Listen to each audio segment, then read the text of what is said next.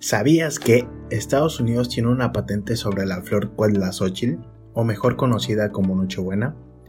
Este es uno de los tantos casos que ha tenido la biopiratería.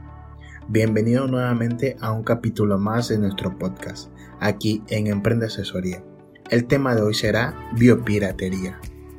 La biodiversidad es la variedad de especies de todos los organismos vivos en su medio ambiente, mientras algunos países con mayor biodiversidad, denominados megadiversos, como son Brasil, Ecuador, India, Madagascar, México, entre otros, trabajan por tener leyes que les permitan el mejor aprovechamiento de estos recursos, los países industrializados presionan por el establecimiento de regímenes más abiertos que hagan posible su acceso a esta diversidad. Pero, ¿qué es lo que está en juego?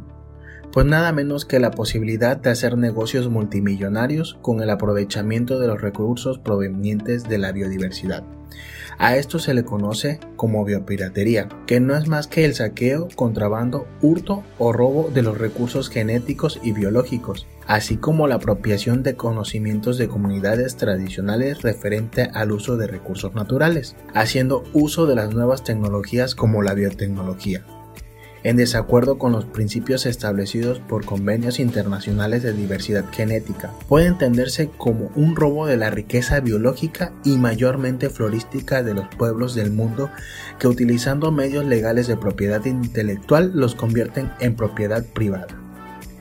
Uno de los claros ejemplos de este robo es la industria farmacéutica, la cual extrae compuestos químicos que una vez convertidos en medicamentos e industrializados generan ganancias enormes, lo que supone patentar dichos compuestos para lograr la defensa del derecho de propiedad. En los últimos años se han presentado diversos casos de biopiratería que han involucrado a países del llamado primer mundo. Un ejemplo claro de lo que es la biopiratería fue el mencionado al principio, donde la Nochebuena fue patentada por Estados Unidos. ¿Cómo ocurrió esto? Esto ocurrió por un botánico, Robert Poinsen, durante su estancia de, de embajador en México, visitó la zona de Taxco y ahí conoció dicha flor. Posteriormente, este botánico recolectó diferentes semillas de la misma especie y fue llevada a Estados Unidos. En aquel país para 1937 fue patentada y ahora su uso se tiene que pagar a dicho país. Otros casos de biopiratería en otras plantas han sido el maíz olotón y la ayahuasca. Pero, ¿qué se ha hecho para prevenir esta práctica?